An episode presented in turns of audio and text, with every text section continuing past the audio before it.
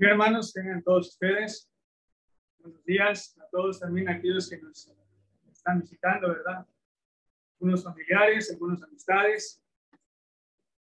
Gracias a Dios por esta oportunidad que nos da de, de pues, reunirnos, ¿verdad? Vamos a, antes, hermanos, amigos, les invito a que, pues, vamos otra oración más. Vamos a pedir a nuestro Dios que lo que vayamos a estudiar juntos esta mañana, pues sea, ¿verdad? Pues como un buen provecho, como el alimento sólido que comemos, ¿verdad? Cuando somos, tenemos esa, eh, eh, ese deseo de poder disfrutar de un alimento, pues, pues vamos a, de la misma forma, vamos a dirigirnos a Dios para que sea de provecho. Así como estamos, vamos a orar. Amantísimo Padre Celestial, damos gracias, Señor, por habernos permitido reunirnos, estar en este lugar, y los que están también escuchándonos, viéndonos, Padre, a través de estos medios electrónicos, Padre, que está dando sabiduría al hombre para que todo eso pueda hacerse posible y podamos tener esta comunicación. Gracias, Señor, por toda esa maravillosa sabiduría que usted ha dado, Padre. En estos momentos nos dirigimos también para pedirle, Señor, que nos ayude, que, que vamos a estudiar su palabra, que sea que sea de provecho en nuestras vidas, que Padre nos ayude a que la podamos poner en obra, a que reafirmemos nuestra fe, y que estemos siempre, Padre, teniendo en mente todas estas cosas que pues nos, nos ha dejado eh, pues escritas en este libro, pues Padre.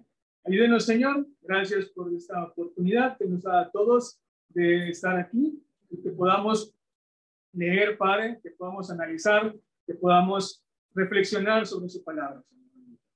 Padre, pues sea con todos los que estamos aquí reunidos, con los que nos visitan, sea con ellos también, para que también puedan tener la fe en el Señor Jesús y puedan, Señor, también tener parte de esto que es la iglesia y de todo lo que usted nos ha dado, pues Padre bendito, pues también del perdón de pecados, pues Padre. Todo esto, Señor, se lo pedimos, se lo agradecemos humildemente en el nombre de su amado nuestro Señor Jesucristo. Amén.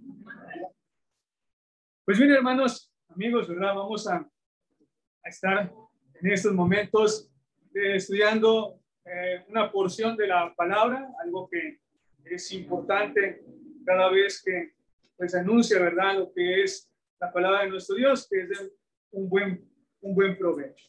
Vamos a buscar en el libro de Génesis, vamos a empezar a, a ver, estudiar, a leer, ¿verdad? Parte de esta, de esta escritura en el libro de en Génesis, el primer libro, ¿verdad? Que pues nos habla acerca de la creación de todas las cosas y la creación del hombre y empieza ya la relación que hay entre Dios y el hombre, el hombre y Dios, ¿verdad? Vamos a buscar ahí en el, en el capítulo eh, número 9, Vamos en el capítulo número 9.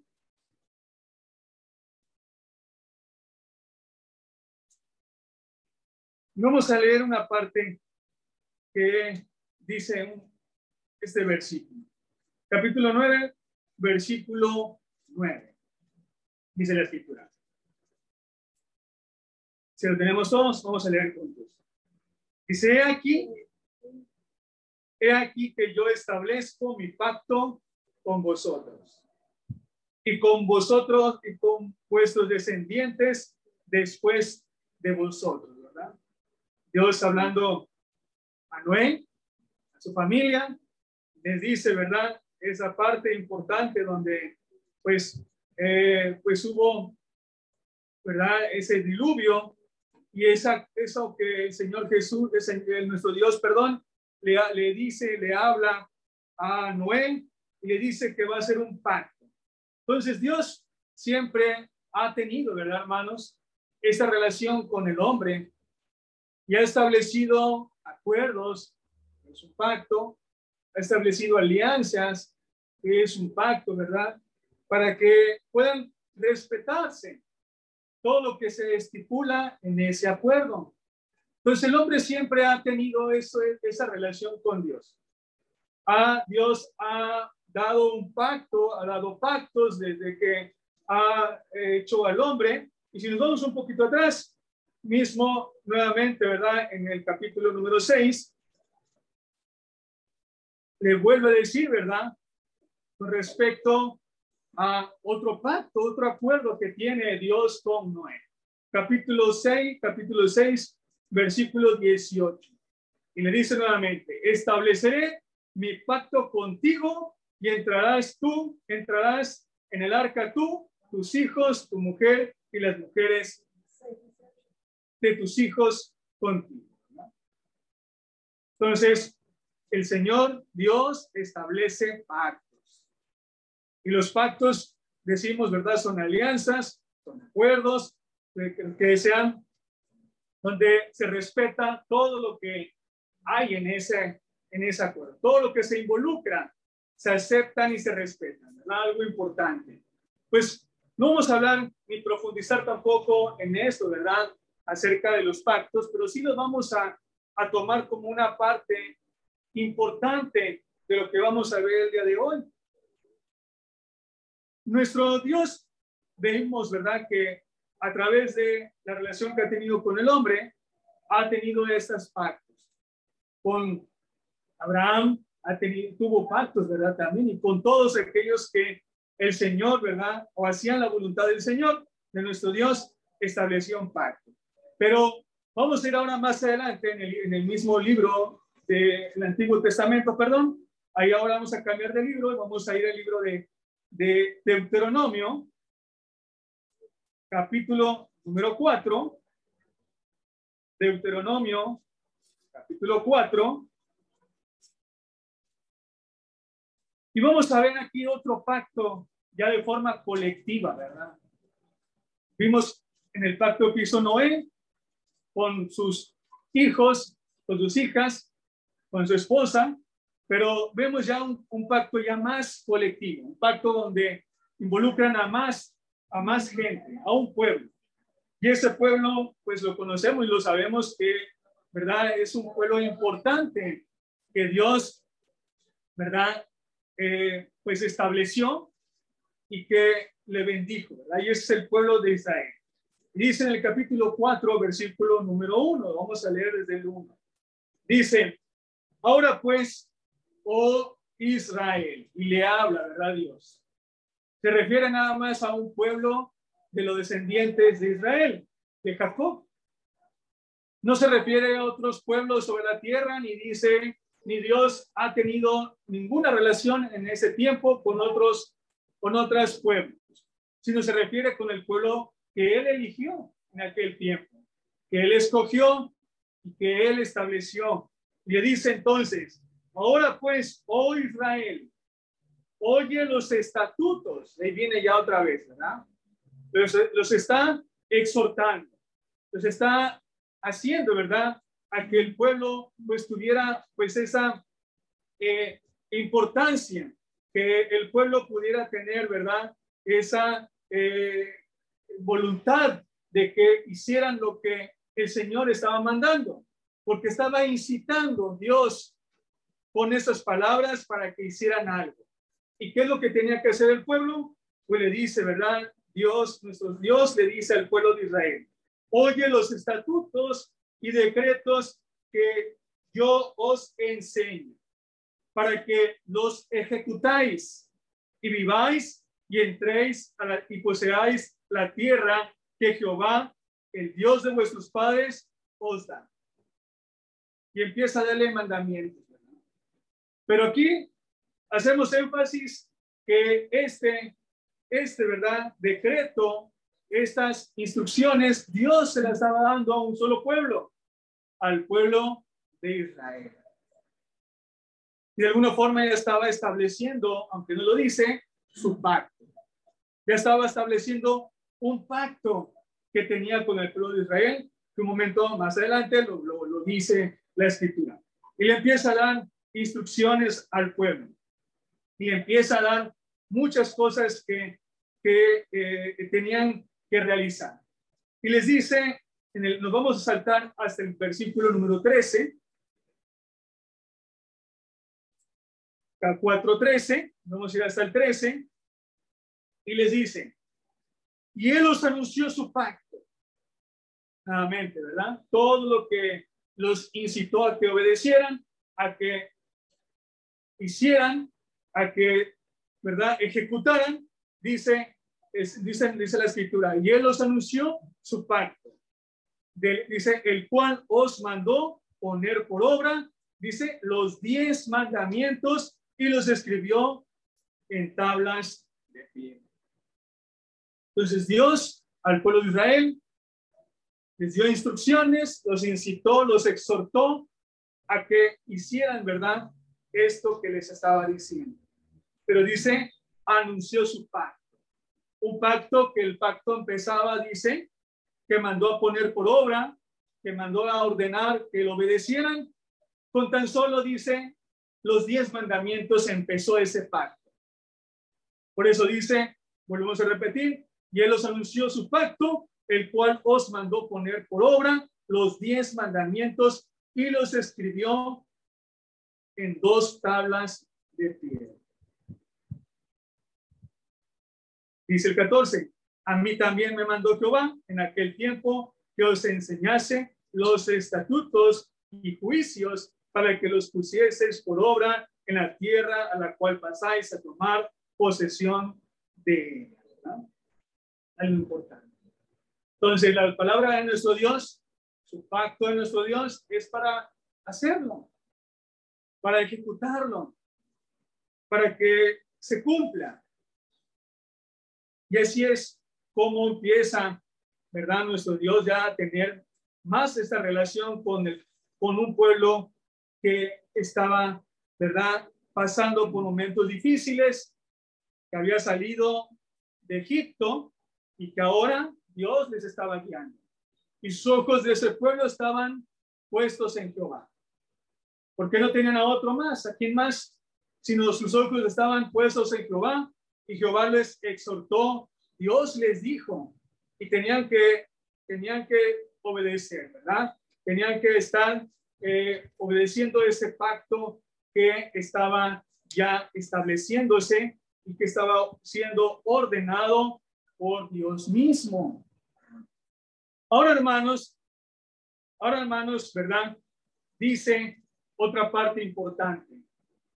Ese pacto fue válido, fue, estuvo, ¿verdad? Permanente por mucho tiempo, pero fue anunciado otro pacto importante también, otro acuerdo que Dios iba a establecer ahora, ya no con un solo pueblo, sino con todo el mundo.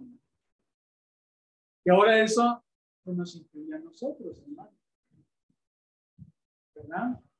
Ya no iba a ser solamente el pueblo de Israel, su pueblo elegido, sino ahora iba a ser mucha gente, más personas de diferentes nacionalidades.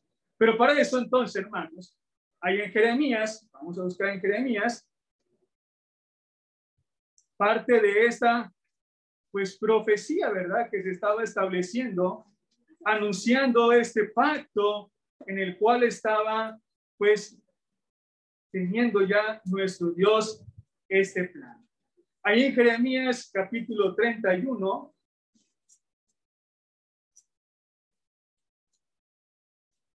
un versículo muy conocido por todos nosotros,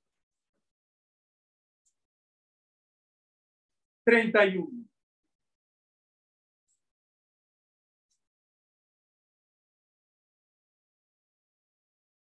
Y dice la escritura, he aquí vienen días, dice Jehová, en los cuales haré nuevo pacto, en los cuales, en otras palabras, haré un nuevo acuerdo, haré una nueva alianza, ¿verdad? Dice, con la casa de Israel. Les iba a cambiar el pacto ahora, empezando con el pueblo de Israel. Y con la casa de Judá. Dice 32. No como el pacto que hice con sus padres. El día que tomé, que tomé su mano para sacarlos de la tierra de Egipto. Porque ellos invalidaron mi pacto aunque fui yo un marido para ellos, dice Jehová. El pueblo de Israel invalidó el pacto que había sido establecido, pero ya hablaba ahora Dios de otro nuevo acuerdo, de otra nueva alianza, en la cual ahora nos, nos, nos prometía, ¿verdad? Y que, pues, los que establecen el pacto estaban involucrados para poder cumplirlos y respetarlos. Todo aquello que estipulaba ese pacto. Ya iba a ser anunciado otro pacto. Pero dice el verso número 33. Pero este es el pacto que haré con la casa de Israel después de aquellos días, dice Jehová. Daré mi ley, mi ley en su mente y la escribiré en su corazón.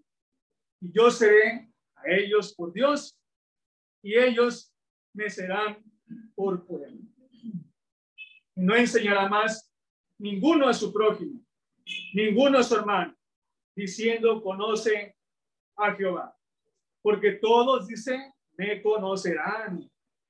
desde el más pequeño de ellos hasta el más grande, dice Jehová. Y aquí algo importante, porque perdonaré, dice, la maldad de ellos y no me acordaré y no me acordaré más de su pecado. Un pacto donde ya ahora es diferente. Ya son ordenanzas también, pero algo que lo hace diferente, este nuevo pacto, donde dice, incluye ahora Dios el perdón de pecados. Pero dice, no me acordaré más de su pecado. Algo tan maravilloso, hermanos, que no había sido anunciado en el primer pacto. Y es algo que ahora está establecido en este nuevo pacto que dice la escritura que se anunció el profeta Jeremías decía esto al pueblo de Israel. Iba a establecer este pacto ahora, primero con ellos, ¿verdad? Pero iba, no nada más iba a ser ya ahora exclusivo, como lo conocemos ahora, sino iba a ser extenso, porque ahora, vamos, lo vamos a ver, no nada más, no nada más incluye al pueblo de Israel, sino a todo el mundo, hermanos. Dios ahora perdona los pecados de todas las personas y no se acordará más Dios. A veces esto es difícil para el hombre. Hombre, me refiero a hombres y mujeres, de que pensamos que cuando alguien nos hace algo, nos acordamos y lo estamos recordando y lo estamos recordando, pero dice Dios, no me acordaré más de su pecado. Entonces, algo que tenemos presente en nuestras vidas, hermanos. Que debemos de saber que ahora el nuevo pacto existe esto. Hay esta oportunidad ahora, donde dice Jehová que perdonará la maldad de ellos y no se acordará más del pecado. Algo que, pues, es importante. Ahí en Lucas, ahora vamos al Nuevo Testamento. Ahí en el libro de Lucas, el Evangelio de Lucas, San Lucas.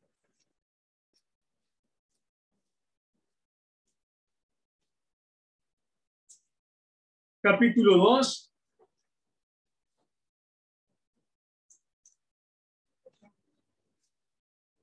Versículo 11.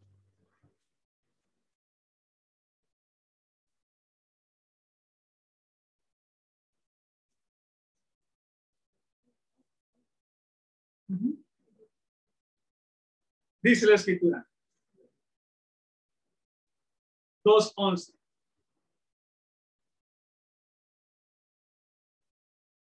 El 10, desde el 10 vamos a leer, arriba el 10 también, incluyendo. Dice, pero el ángel les dijo, no temáis, porque aquí os doy nuevas de gran gozo, que será para todo el pueblo, que os ha nacido hoy en la ciudad de David un Salvador, que es Cristo el Señor. Ahora dice, ha nacido un Salvador. Vino Jesucristo a este mundo como Salvador. Dios lo envió. Ahora, parte de ese pacto incluye el Señor Jesucristo ahora. Y Él es el que, pues, ¿verdad? Ahora dice que viene a salvar. Cristo Jesús. Sabemos, ¿verdad? Que Cristo es el que ahora, pues, viene a este mundo. Porque lo dice ahí en Lucas capítulo 19. Lucas capítulo 19. ¿Cuál es el propósito de ese nacimiento de este Salvador en el cual creemos nosotros ahora?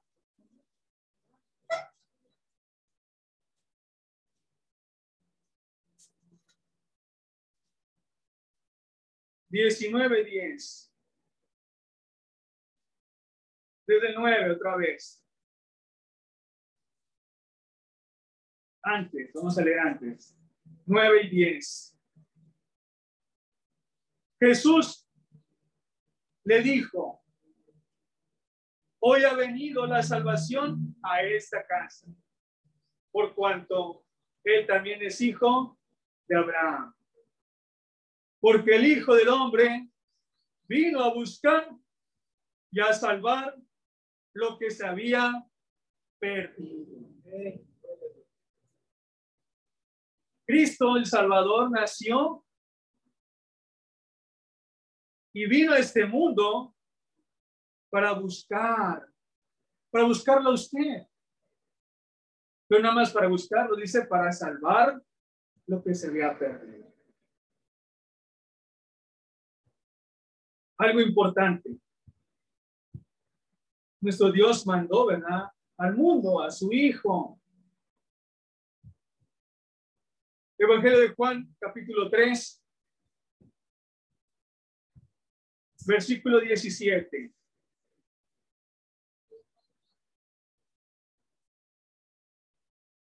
Dieciséis, diecisiete. Porque de tal manera, dice, amó Dios al mundo, que ha dado su Hijo unigénito, para que todo aquel que en él cree no se pierda, mas tenga vida eterna. Porque no envió Dios a su Hijo al mundo, dice, para condenar al mundo, sino para que el mundo sea salvo por él. Es la salvación Cristo Jesús. Es lo que se anunció en Jeremías, que iba a haber perdón de pecados. Ahí en Jeremías, ¿verdad? parte, aunque no menciona con letra, ¿verdad? Al Señor Jesús, pero el Señor, nuestro Dios, mandó al Señor Jesucristo para salvar al mundo. Y es algo importante. ¿Qué es lo que nosotros debemos de valorar, hermanos, amigos? que nos visitan, ¿verdad? Que nos oyen, que nos están entre nosotros, que nuestro Dios estableció un nuevo pacto. Y ese pacto ahora incluye la venida del Señor Jesús. Pero con este propósito de que, pues, salve al mundo. Él vino a buscar para salvar porque ahora dice que Dios a través del Señor Jesús hay perdón de pecados y no se acordará más de nuestros nuestras faltas, de los pecados. Por eso es que debemos de tener ahora nosotros, pues, la fe en el Señor Jesús. Dice ahí en Lucas, vamos a buscar en Lucas,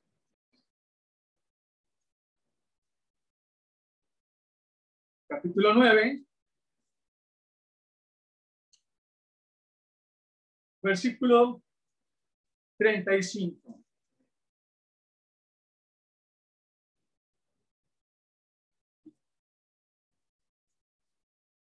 Evangelio de Lucas, capítulo 9, versículo 35. Dice la escritura. Y vino una voz desde la nube que decía, este es mi hijo amado, a él hoy.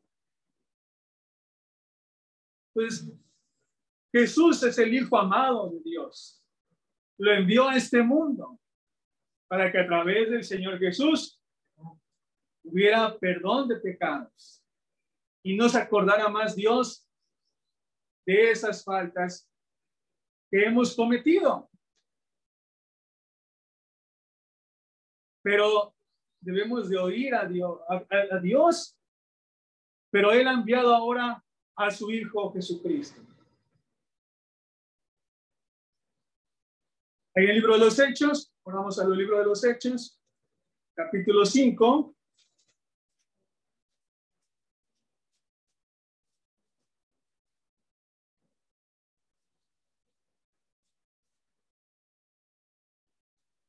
Versículo 31.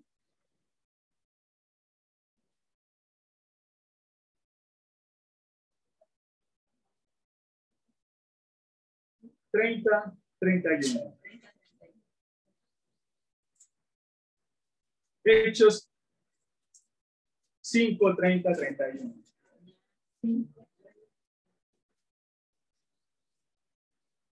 Dice la escritura. Si lo tenemos listos, Hechos, Hechos capítulo 5, versículo 30, 31. Dice la escritura. El Dios de nuestros padres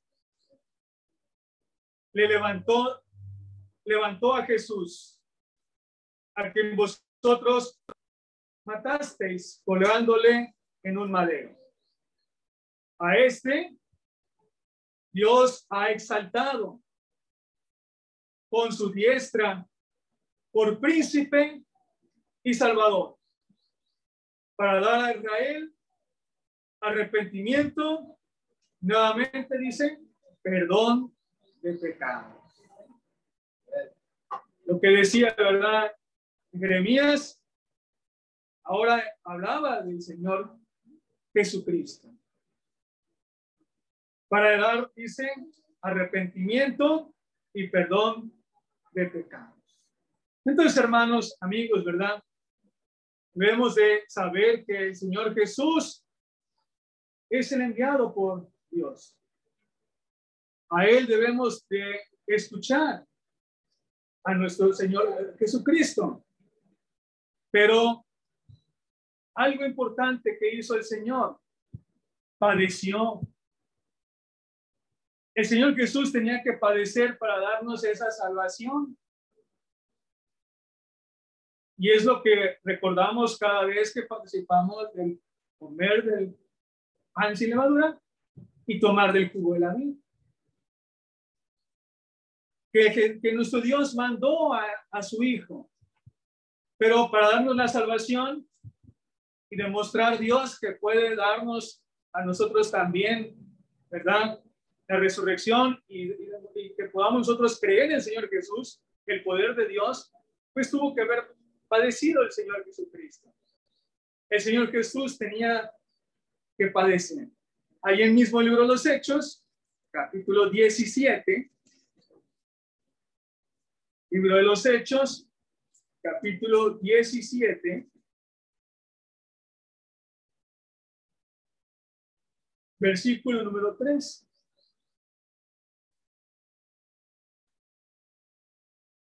Dice la escritura. Declarando y exponiendo por medio de las escrituras, que era necesario que el Cristo padeciese y resucitase de los muertos, y que Jesús, a quien yo os anuncio, decía, Él es el Cristo. Lo que vimos al principio. Hoy ha nacido el Salvador, Cristo. Entonces el Señor Jesús tenía que padecer. Ese sacrificio que hizo el Señor Jesús, pues es lo que nosotros debemos de valorar mucho, hermanos. Valorar mucho porque es lo que el Señor Jesús vino a este mundo con el propósito de que nosotros pudiéramos tener parte de nuestra vida, la parte de la vida eterna y el perdón de pecados. Ahí en la primera epístola, Pedro nos dice algo importante también.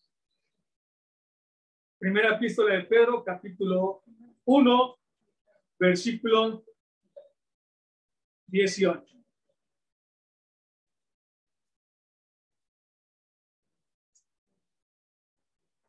sabiendo que fuisteis rescatados de vuestra vana manera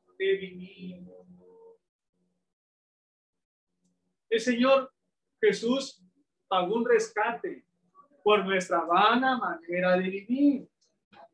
La vida que llevamos sin Cristo es una vida vana. Es una vida no agradable a Dios. Pero recordemos la profecía iba a haber un pacto donde no se iba a acordar más del pecado nuestro Dios. Y que eso vino el Señor Jesús. Acordémonos de eso. Porque no envió Dios, dice la escritura, a su Hijo al mundo para condenar al mundo, sino para que el mundo sea salvo por él. Y el Señor Jesús nos vino a rescatar de nuestra vana manera de vivir cualquiera que sea el tiempo que haya sido nuestra vana manera de vivir, Dios nos perdona a través del Señor Jesucristo. Eso no lo debemos de dudar. Y si nos hace dudar, no es de parte de Dios, porque Dios nos dice que perdona. Porque viviste de una manera vana. Porque no sabías y no sabías para dónde dirigirte, ni sabías a dónde ir. Pero ahora has buscado a Dios, Dios ha mandado a su Hijo, te ha dicho que oigas a Cristo, te ha dado la confianza de que Él vino a rescatar al mundo, no a condenarte, y que Cristo murió para rescatarnos. Porque vivíamos vanamente, vanamente, sin sentido de la vida. Lo que pensábamos, eso hacíamos. Por gustos y costumbres, practicábamos la vida cotidiana. O hacemos vida cotidiana como el hombre lo ha hecho. Y lo dice y terminamos el versículo, el 18. Sabiendo que fuiste rescatados de vuestra vana manera de vivir la cual recibisteis de vuestros padres. No porque hayan sido malos, sino porque también, pues cuando no conocemos a Cristo, vivimos conforme pensamos que es así. Y así crecemos, así transmitimos la información de generación en generación, así vivimos, así tenemos usos y costumbres en nuestra familia, por eso todos tenemos usos y costumbres distintas pero todos cuando conocemos a Cristo, nos sujetamos a Cristo en nuestra nueva vida que Él nos ofrece ahora. Porque fuimos comprados por Cristo Jesús. Dice la escritura. Terminamos el versículo, dice, la cual recibisteis de vuestros padres, no con cosas corruptibles como oro o plata. Dice el 19, sino con la sangre preciosa de Cristo, como de un cordero sin mancha y sin contaminación. Ya habiendo, ya sí, ya destinado desde antes de la fundación del mundo, dice, pero manifestado en los postreros tiempos por amor a vosotros. Dios tuvo amor al hombre, que por eso anunció y dijo, Jehová, he aquí vienen días, dice Jehová, en los cuales haré un nuevo pacto con la casa de Israel y con la casa de Judá. Se cumple el pacto ahora con el Señor Jesús. Ese acuerdo que dijo Dios se ha cumplido con el Señor Jesucristo. Y ahora a través de Él debemos de tener esta, esto en cuenta, que tenemos perdón de pecados. A través del Señor Jesucristo. ¿Por qué? Porque el Señor Jesús derramó su sangre, una sangre valiosa. Porque dice que Él se ofreció como un cordero, como un sacrificio para rescatarnos de nuestra vana manera de vivir. Porque la sangre de Cristo es más valiosa y limpia, dice la escritura. Ahí en Hebreos, vamos a buscar en Hebreos.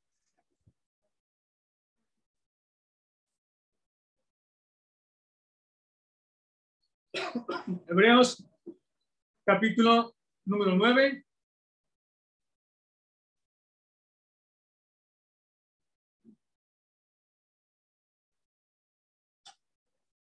Versículo número 3.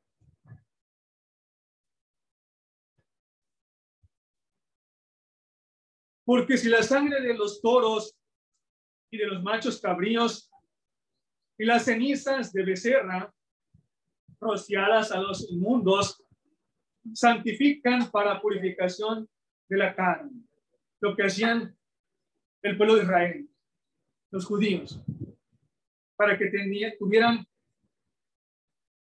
pues aceptación de parte de Dios.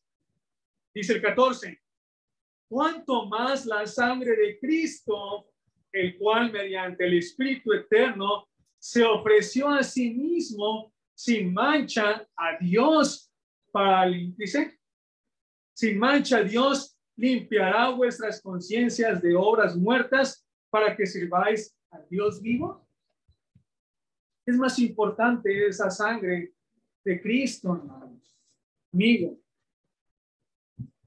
Jesucristo murió, vino a este mundo para morir por ti y por mí. Para que limpie nuestras conciencias de obras muertas y sirvamos al Dios. Al Dios que mandó a su Hijo a rescatar. Dios limpia, no lo duden. Dios perdona. Dios nos acuerda de nuestros pecados. Dios borra nuestras ofensas. Y ahora Dios quiere pues que se acerque a usted. Porque no hay otro más, hermanos, amigos. No piense usted que hay otro que pueda darle este esto que acabamos de leer. No hay otro mediador. No hay alguien más que pueda ser acepto delante de nuestro Dios para que sea un mediador, porque lo estableció Dios que fuera Cristo. Allá en Timoteo, la primera epístola de Timoteo, vamos a leerlo. Ahí en la primera epístola de Timoteo, capítulo 2.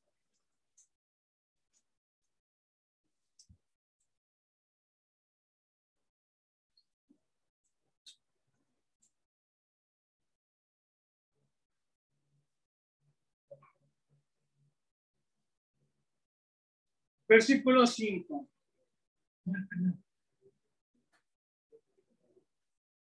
Porque hay un solo Dios y un solo mediador entre Dios y los hombres,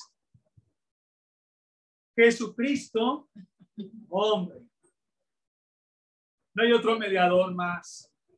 No hay otro que le pueda salvar. Todo lo demás no es válido para Dios. El único que fue profetizado es Cristo Jesús para el perdón de los pecados a través de él. No hay otro más. Hay un Dios, hay un solo mediador entre Dios y los hombres. Dice el 6, por el cual se dio a sí mismo, nuevamente, repite otra vez, por el cual se dio a sí mismo en rescate por todos, del cual se dio testimonio a su debido tiempo, el cual el Señor Jesús llevó a este mundo a su debido tiempo. Ahora vino el Señor Jesús, ¿verdad? Mismo el Señor Jesús vino a anunciar esto. El Señor Jesús vino a anunciar muchas cosas. Y dice el Señor Jesús en el verso, en el capítulo, en el Evangelio de Juan, vamos a ir al Evangelio.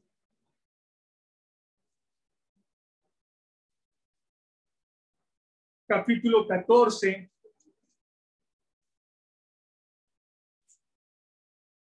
Versículo 6.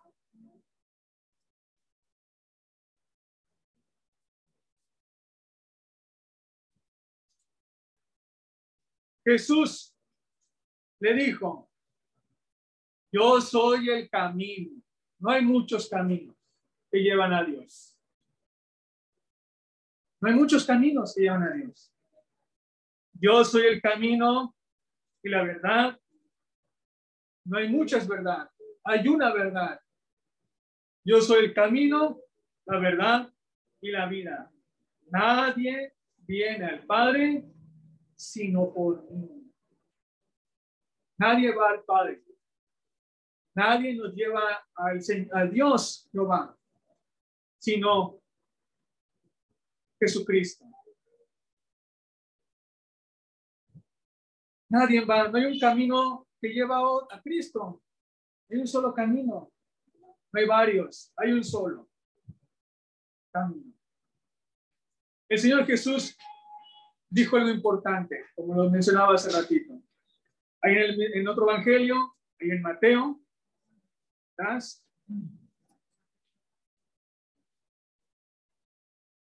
Capítulo 4. Versículo 17.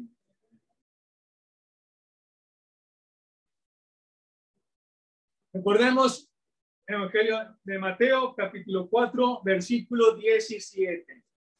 Recordemos que cuál fue el propósito del Señor Jesús porque dice, recuerden en Juan, porque no envió Dios al mundo para condenar al mundo, sino para que el mundo sea salvo por él. Y el Señor Jesús dice en esta parte importante, versículo 17, desde entonces comenzó a predicar y a decir, arrepentíos. Cristo Jesús dice, arrepiéntanse arrepentir, hay que arrepentirnos de nuestros pecados, de vuestra vana manera de vivir, la cual recibimos de vuestros padres. Por eso dice el Señor Jesús, anunció él, arrepentíos, porque el reino, porque el reino de los cielos se ha acercado. Arrepiéntanse. Porque Él quiere salvar, salvar no que, no que se pierda el hombre. Dios quiere salvarte del pecado. Dios quiere rescatarte de esa vana manera de vivir, en la cual llevamos por mucho tiempo. El Señor Jesús dijo desde entonces, Él predicó diciendo arrepentidos porque el reino de los cielos se ha acercado. Algo importante. Vamos a leer otro en Marcos. Marcos capítulo, Evangelio de Marcos capítulo 1, versículo número 15. Acordémonos lo que dice la escritura. Oíd a Cristo, dijo, dijo Dios, a él oí. ¿Qué dice el Señor Jesús? Arrepentíos. Eso no se nos debe de olvidar amigos, hermanos, porque recordemos ese pasaje que la voz desde la nube que dijo, este es mi hijo amado, a él oí. Y el Señor Jesús dice ahora, arrepentidos porque el reino de los cielos se ha acercado. En otras palabras, en otro momento dice en el versículo 15, el tiempo se ha cumplido. ¿Por qué se ha cumplido? Porque ya llegó en ese tiempo, en ese momento, nació el Salvador y ahora se ha cumplido porque ahora está anunciando a que los hombres se arrepientan de la vana manera de vivir. Por eso dice, el tiempo se ha cumplido y el reino de Dios se ha acercado. Arrepentíos y creed en el Evangelio. ¿Qué es lo que quiere el Señor? Dios. Se ha cumplido todo lo que se anunció en el primer pacto. Nació el Salvador. El Salvador empezó a predicar y a decir, arrepiéntanse. Pero ¿de qué debemos arrepentirnos? De la vana manera de vivir, dice la escritura, que hemos tenido desde mucho tiempo, desde el tiempo en que vivíamos sin Cristo, que no sabíamos, ¿verdad?, qué hacer. Formen parte de algo importante. El Señor Jesús vino a establecer su iglesia, vino a, cumplir muchos mandamientos, vino a anunciar la, la, la palabra, a que se arrepintieran, pero también el Señor Jesús vino a establecer su iglesia. Ahí en Mateo, capítulo 28.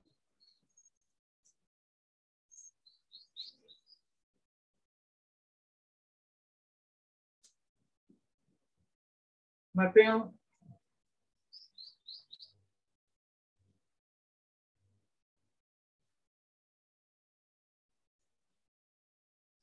dice la escritura, el mandamiento importante. Por eso dice, oíd a Cristo, oigan a mi hijo amado. Mateo capítulo 28,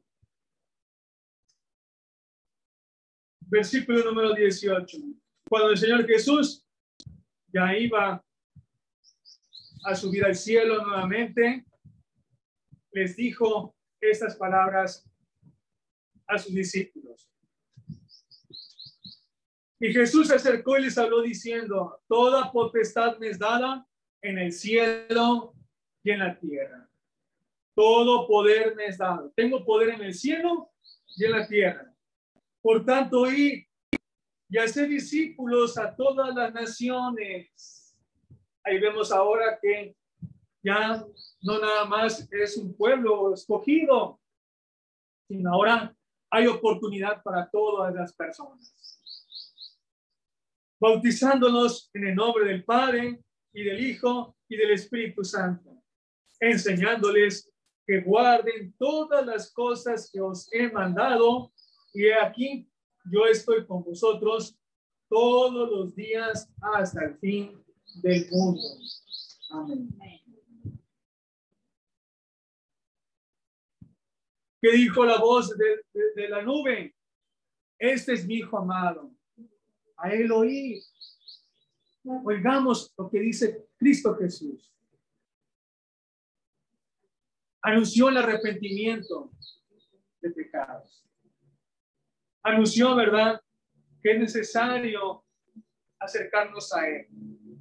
Él borra nuestros pecados, no se acuerda más, pero manda y ordena, hacer discípulos a todas las naciones. Hay en Marcos, capítulo 16,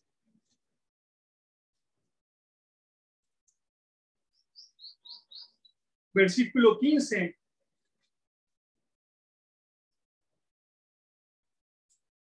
Dieciséis. Y les dijo, id por todo el mundo y predicad el evangelio a toda criatura. El que creyere, fuere bautizado, será salvo. Mas el que no creyere, será condenado. Creamos en el Señor Jesús.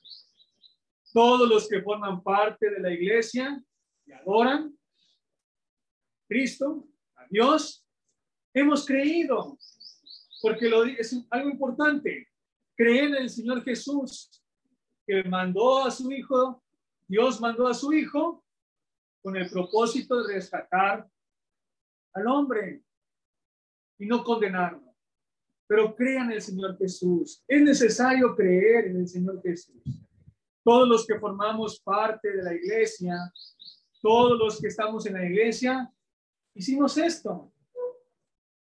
Creemos en el Señor, hemos creído en el Señor Jesús. Es importante eso, que usted crea en el Señor Jesús. Ahí en Juan vamos a leer, vamos a regresar al Evangelio de Juan, capítulo 3.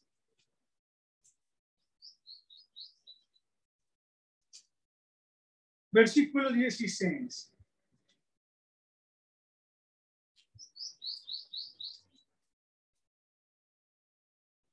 Porque de tal manera amó Dios al mundo. Dios amó al mundo, dice. Al hombre, a las mujeres, a los jóvenes, que ha dado su Hijo unigénito, para que todo aquel que en él cree no se pierda, mas tenga vida eterna. Entonces, debemos de creer porque ahí lo dice Marcos, el que creyere. ¿Qué dijo el Señor Jesús también en lo que hemos, hemos leído? El arrepentimiento. Hay en Hechos, un, ejemplo, Hechos capítulo 17,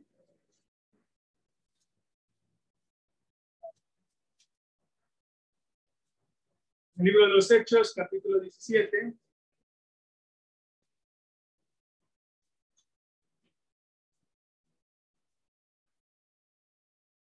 Versículo 30. Cuando se anunciaba ya a Cristo, el Salvador, y que es el único para perdonar pecados. Dice, dice la escritura. Pero Dios, habiendo pasado por alto los tiempos de esta ignorancia, ahora manda, dice, a todos los hombres en todo lugar que se arrepientan. Algo importante. El arrepentimiento que dijo el Señor Jesús. ¿De qué vamos a arrepentir? De nuestros pecados el arrepentimiento.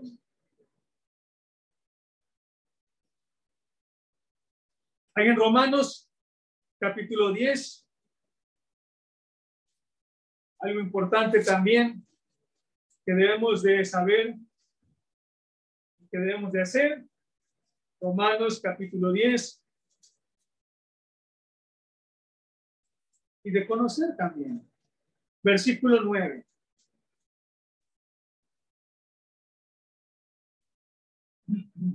Si hemos creído y nos arrepentimos, también debemos de confesar algo importante, pero es la fe en el Señor Jesús. Dice el verso número 9, que si confesares con tu boca que Jesús es el Señor y creyeres en tu corazón que Dios levantó de los muertos, serás salvo.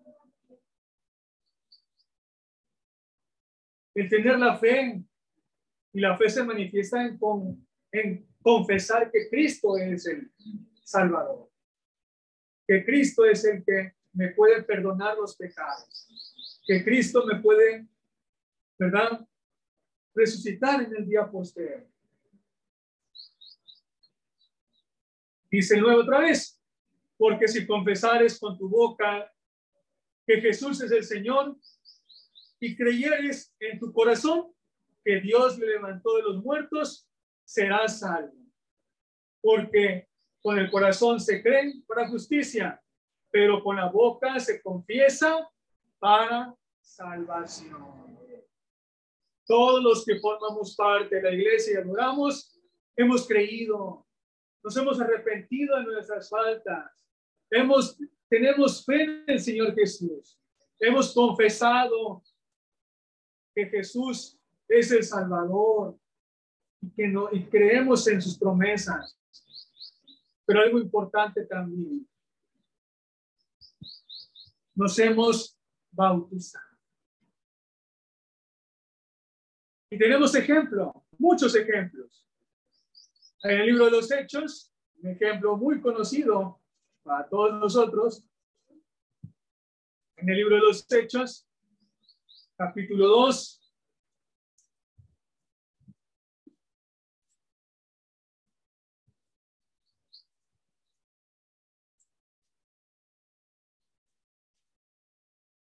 Versículo 38.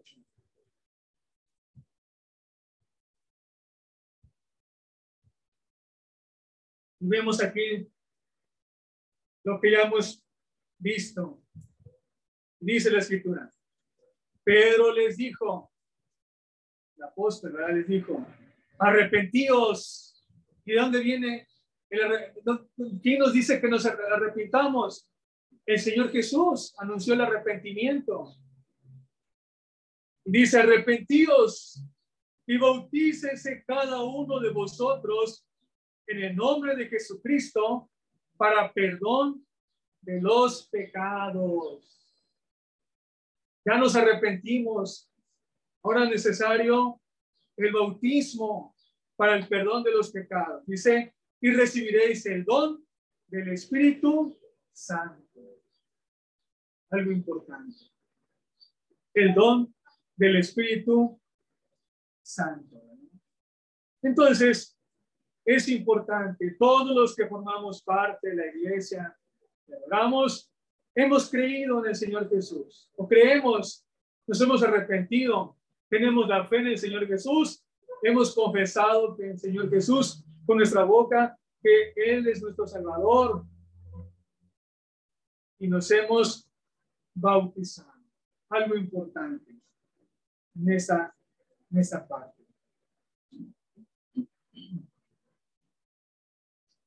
Ahí en hecho vamos a ver otro, otro, otra parte importante. Otro ejemplo, Hechos capítulo 8,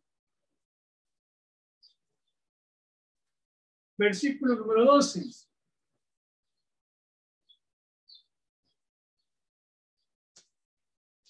Dice la escritura, 8.2 en el libro de los Hechos.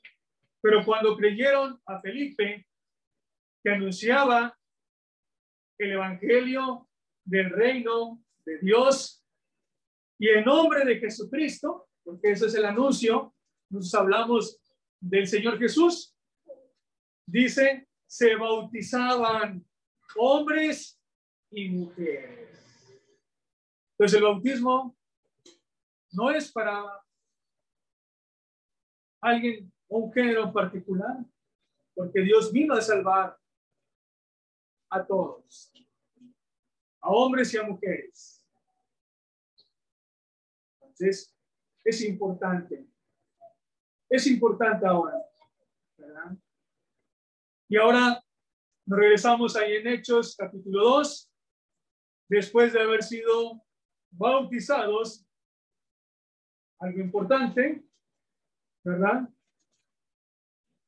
Dice en el 2.47. Hechos 2.47. Y alabando a Dios y teniendo favor con todo el pueblo, y el Señor añadía cada día a la iglesia los que habían de ser salvos.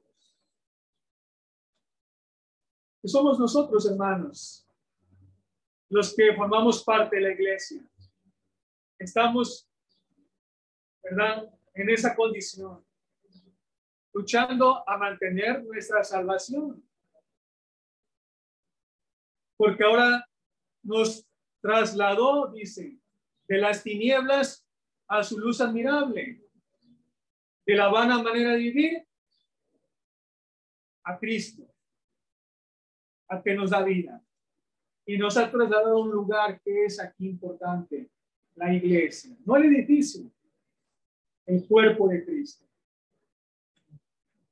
Por eso es importante valorar mucho lo que hizo el Señor Jesús y lo que es nuestro Dios planeó para rescatar al mundo. Y es algo que debemos de valorar. Y ahora, pues, ¿cómo somos conocidos? Somos conocidos como santos, como cristianos, como discípulos, como hijos de Dios. En el libro de los Hechos, capítulo 11, vamos a ir mismo el libro de los Hechos. 11, 26.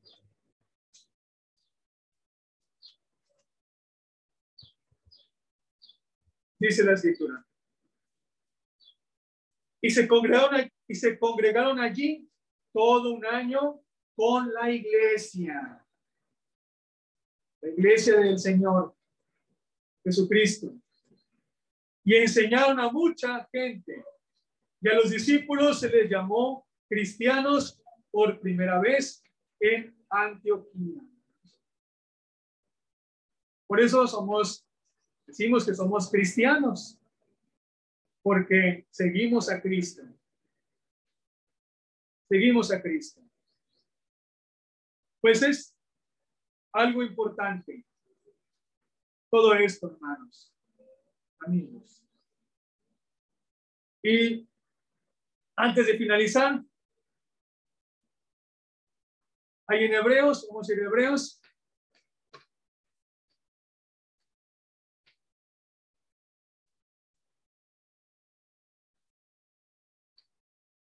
Vamos al libro de Hebreos.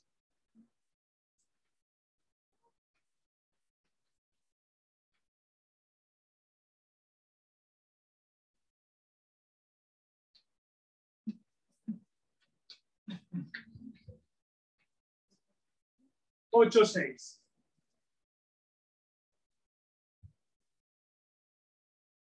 Dice la escritura. Pero ahora, tanto mejor, ministerio es el suyo. Cuanto es mediador de un mejor pacto, porque empezamos hablando del pacto. Pero ahora, tanto mejor, misterio es el suyo, cuanto es el mediador de un mejor pacto, establecido sobre mejores promesas.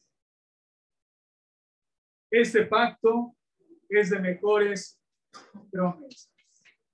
Ahí mismo en Hebreos, capítulo 12,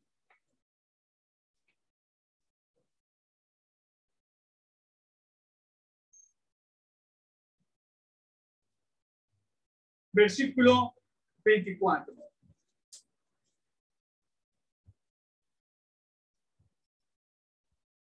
A Jesús, el mediador de un nuevo pacto, y a la sangre rociada, y, la, a, la sangre rociada que habla mejor que la de Abel.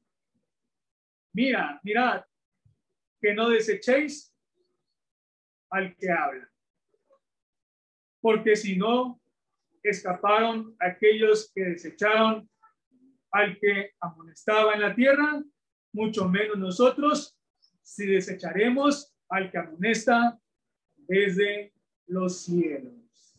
Muy importante. Entonces, hermanos, Cristo es, es el mediador, ¿verdad? Dice también, mediador entre Dios y los hombres. Vamos a buscarlo ahí en Primera de Timoteo. Vamos a regresar un poquito atrás y busquemos ahora.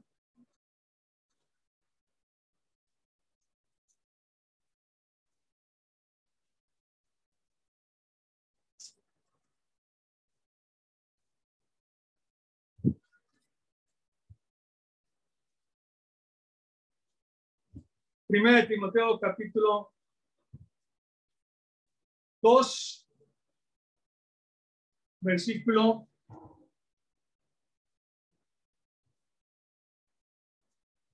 5. Porque hay un solo Dios y un solo mediador entre Dios y los hombres, Jesucristo, algo importante, hermanos. Ahí en Isaías, vamos a regresar a Isaías.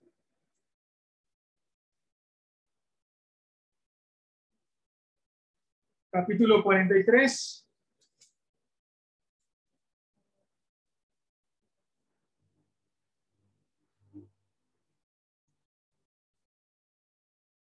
Versículo 25. Jesús es el mediador, dice la escritura. Dice en el 25. Y yo, dice, yo, yo, perdón, dice, yo soy el que borro tus rebeliones por amor de mí mismo y no me acordaré de tus pecados. Y yo soy el que borro tus rebeliones, dice por amor de mí mismo y no me acordaré de tus pecados.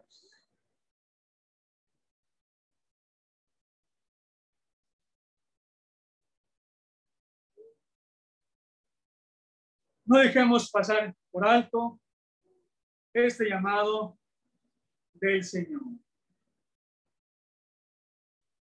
No dejemos pasar mucho tiempo por alto.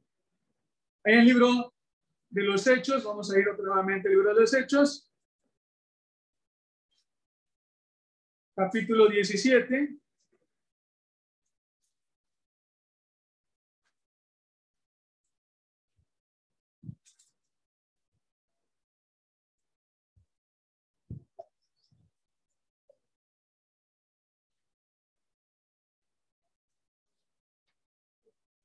Versículo 30.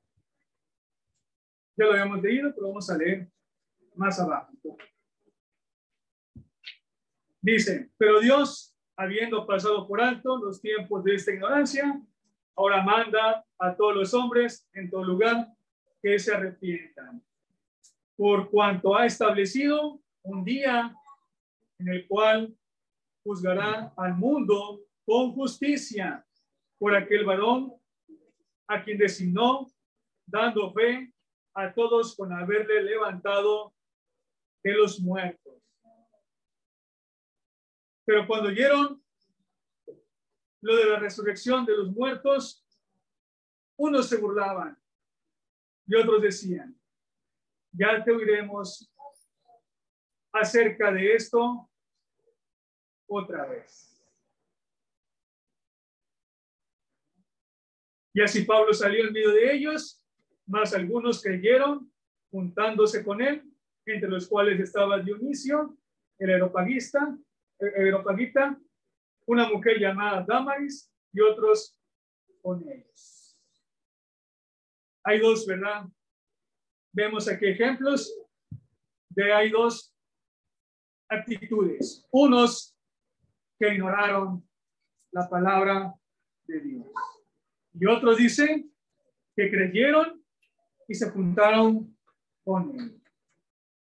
Pero sabemos, debemos saber, como dice 31, por cuanto ha establecido que un día en el cual juzgará al mundo con justicia para por aquel varón a quien designó, dando fe a todos con haberle levantado de los muertos. Pues la invitación está, amigos, hermanos, amigos principalmente, escuchen la voz del Señor. Los que formamos parte de la iglesia, como ya lo vimos, hemos creído, nos hemos arrepentido, hemos confesado nuestras, hemos confesado al Señor Jesús como nuestro Salvador, hemos tenido fe en Él y nos hemos bautizado para el perdón de nuestros pecados. No podemos nada más dejar de creer en el Señor Jesús o arrepentirnos nada más o confesar y decir sí creo en el Señor Jesús. Debe, debemos de llegar a las aguas del bautismo. Como hoy vamos a ser testigos, hermanos, de un alma que se ha arrepentido y que entregará su vida ahora al Señor. Y cuanto más es en el tiempo de la juventud, donde pues esa juventud, ¿verdad? Es donde servimos mejor al Señor. Y es mejor estar en esa condición, ¿verdad? Desde la juventud, llevar una vida agradable a Dios. Pero no es tarde cuando ya hemos conocido a Dios en una edad adulta. Eso ya hemos escuchado. Dios nos acepta, pero debemos de arrepentirnos de lo que hemos hecho en nuestra vida vana, nuestra ignorancia, dice, porque antes vivíamos conforme a nuestra voluntad sin Dios en nuestras vidas. Pero ahora Dios manda a que todos los hombres se arrepientan. A eso vino el Señor Jesús. Acérquese al Señor Jesús y búsquele. Ya le ha hallado, ya lo buscó, ya está aquí. Él le va a añadir a la iglesia, donde estamos todos perseverando. Meditemos pues en estas palabras y pues hagamos caso al llamado del Señor.